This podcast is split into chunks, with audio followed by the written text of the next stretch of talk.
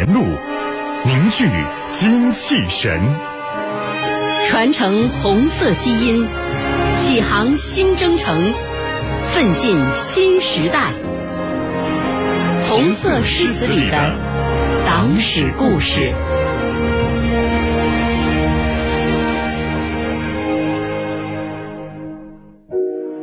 二零零四年，我国正式开展月球探测，命名“嫦娥工程”，分为绕落回三期。二零零七年十月，嫦娥一号卫星成功实现绕月飞行和科学探测。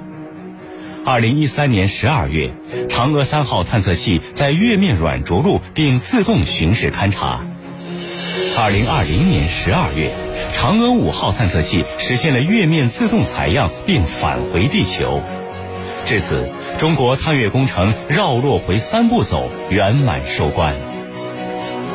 原新闻出版总署副署长、中国新闻文化促进会理事长李东东写下这首《满江红》，在《光明日报》上发表，讴歌了中国探月工程的卓越成就。《满江红》，贺探月工程嫦娥五号任务圆满成功。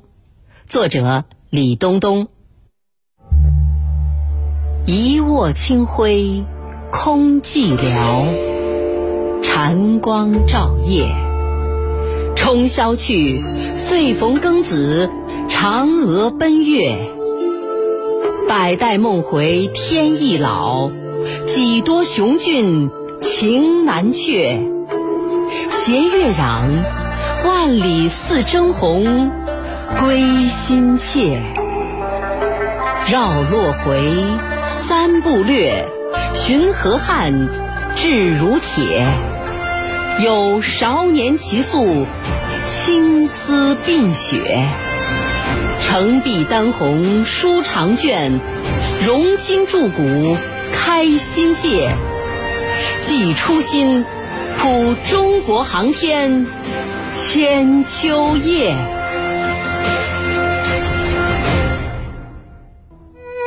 不论是嫦娥奔月的神话故事，还是敦煌飞天的精美壁画。都表达着古老的中华民族对太空的神往。新中国航天事业的创建开始于一九五六年四月，中国航空工业委员会的成立，中华民族的飞天梦想由此一步步成为现实。一九七零年四月二十四日，第一颗人造地球卫星“东方红一号”成功发射。中国成为继苏联、美国、法国、日本之后，世界上第五个能独立发射人造卫星的国家。在没有电子计算机、依靠纸笔算盘的情况下，老一辈航天人完成了卫星温控系统的精密演算。没有专业设备和场地，凭借着一股拼劲儿，就用搭木棚、刨土坑、烧木炭的土办法。对卫星表面铝合金材料进行氧化，最终达到的温控范围是五到四十度左右，至今仍能满足大多数卫星的要求。正是这种自力更生、艰苦奋斗的精神，让东方红的旋律在太空中唱响。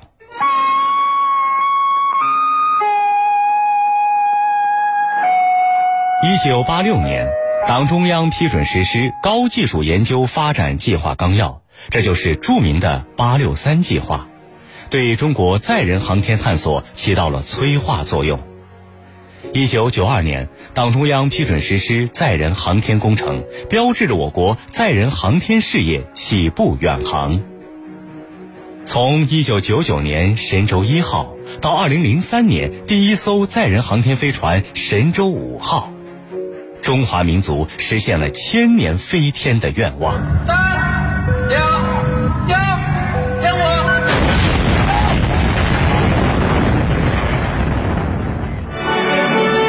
从二零零八年神舟七号实现宇航员出舱活动，到二零一七年天舟一号完成推进剂在轨补加等任务，中国航天迈向空间站时代。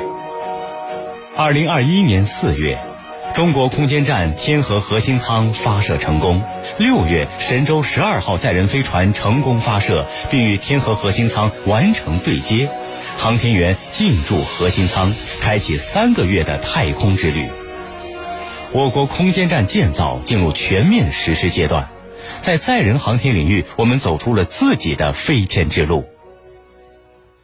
开展月球探测的嫦娥工程是迈向深空探索领域的开端。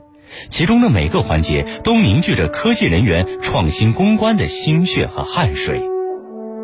南京航空航天大学航空学院的赵纯生院士团队研制的超声电机，应用在嫦娥五号探测器上，用于光谱仪驱动与控制。在前期的嫦娥任务中，超声电机的工作温度范围在零下三十摄氏度到六十摄氏度。据南京航空航天大学航空学院教授李华峰介绍，嫦娥五号对温度的要求更高了，最高到一百二十度，低温到零下五十五度。所以说，这对我们超声机的材料和工艺，还有我们结构都提出很大挑战。团队迎难而上，在高温环境下做了大量的实验，成功保障了探月任务的顺利进行。二零二一年五月十五日。天问一号探测器在火星成功着陆，迈出了我国星际探测征程的重要一步，实现了从地月系到行星际的跨越，在火星上首次留下中国人的印记。这是我国航天事业发展的又一具有里程碑意义的进展。习近平总书记在贺电中强调。坚持科技自立自强，精心推进行星探测等航天重大工程，加快建设航天强国，为探索宇宙奥秘、促进人类和平与发展的崇高事业做出新的更大贡献。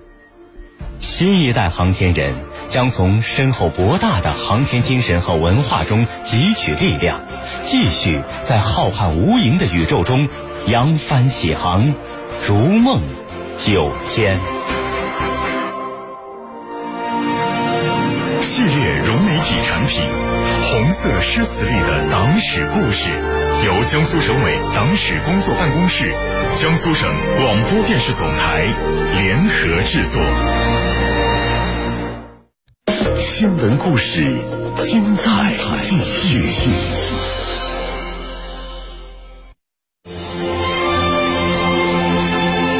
中央广播电视总台中国之声联合全国广播电台共同推出特别报道《中国共产党百年瞬间》。一九五零年十月，抗美援朝战争爆发后，志愿军将士在朝鲜前线浴血奋战、保家卫国的事迹，深深地鼓舞了全国人民。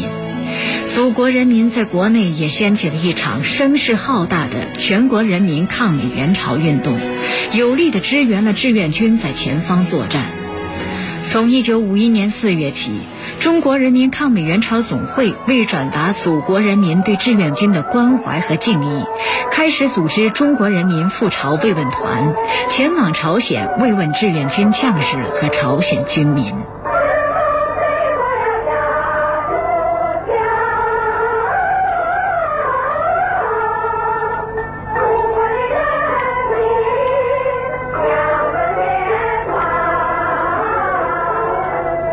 现在听到的这段珍贵的录音，是一九五三年中国人民赴朝慰问团在前线现场演出的情节。演员们为战士演唱的是由著名作曲家刘炽创作的慰问歌。他写的这个《上甘岭英雄战歌》，现在是传遍了神州大地。这首慰问歌，完全是这两首传世歌曲的前奏。慰问团的演出在朝鲜的一座地下礼堂里举行，一个个精彩的节目引得现场掌声雷动，一片欢腾。这样的掌声是志愿军指战员的双手发出来的，用这样的手，对于保卫世界和平做出了重大的贡献。现在，在这个晚会上，这样的手有对从祖国来到朝鲜前线演出的文艺工作者表示了最大的敬意。抗美援朝期间，中国人民赴朝慰问团曾三次奔赴朝鲜前线慰问演出。慰问团成员由全国各条战线上的劳动模范、解放军战斗英雄及各界知名人士、文艺工作者组成。梅兰芳、马连良、周信芳、老舍和常香玉等艺术大师也纷纷赶赴前线。多朝慰问机工作团，他们都是为人民所欢迎的艺术家和演员，他们。不辞辛苦，不怕险，满怀的热情来到了朝鲜前线。一九五一年和一九五二年的两次慰问演出都是在战火纷飞中进行的。慰问团的团员们冒着生命的危险来到前线，为战士们奉上精彩的演出，极大的鼓舞了前方将士的斗志。而在慰问演出期间，常宝坤等三名慰问团成员因遭到美军飞机轰炸而牺牲。在晚会上，当相声艺人常宝华出场的时候，当大家知道他就是1951年在朝鲜前线牺牲了的著名相声艺人常宝坤的弟弟的时候，同志们热烈的欢迎了他。哥哥倒下去，兄弟又来了，这表现了中国人民的英勇无畏的精神。我们这个相声呢，这个主要的原则呀，相声还有什么原则吗？啊相声的原则就是要把人给逗乐了，这是一个原则。一九五三年七月二十七日，朝鲜停战协定签字仪式在板门店举行。至此，历时三年的抗美援朝战争胜利结束。一九五三年十月，贺龙团长率领的第三届中国人民赴朝慰问团再次到前线慰问演出，受到广大官兵的热烈欢迎。战士们用胜利的成果迎接祖国来的亲人们。而前方将士不畏强敌、英勇作战的事迹也传遍了大江南北，鼓舞全国人民以迎难而上、百折不挠的精神建设自己的祖国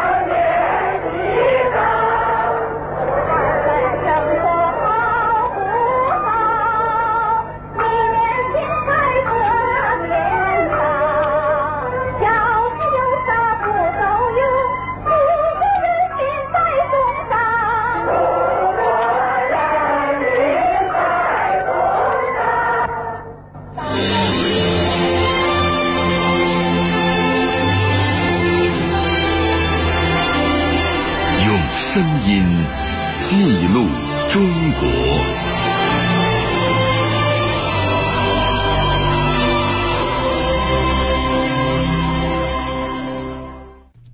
好了，各位，这个时间段的新闻故事，我们先为各位讲述到这儿。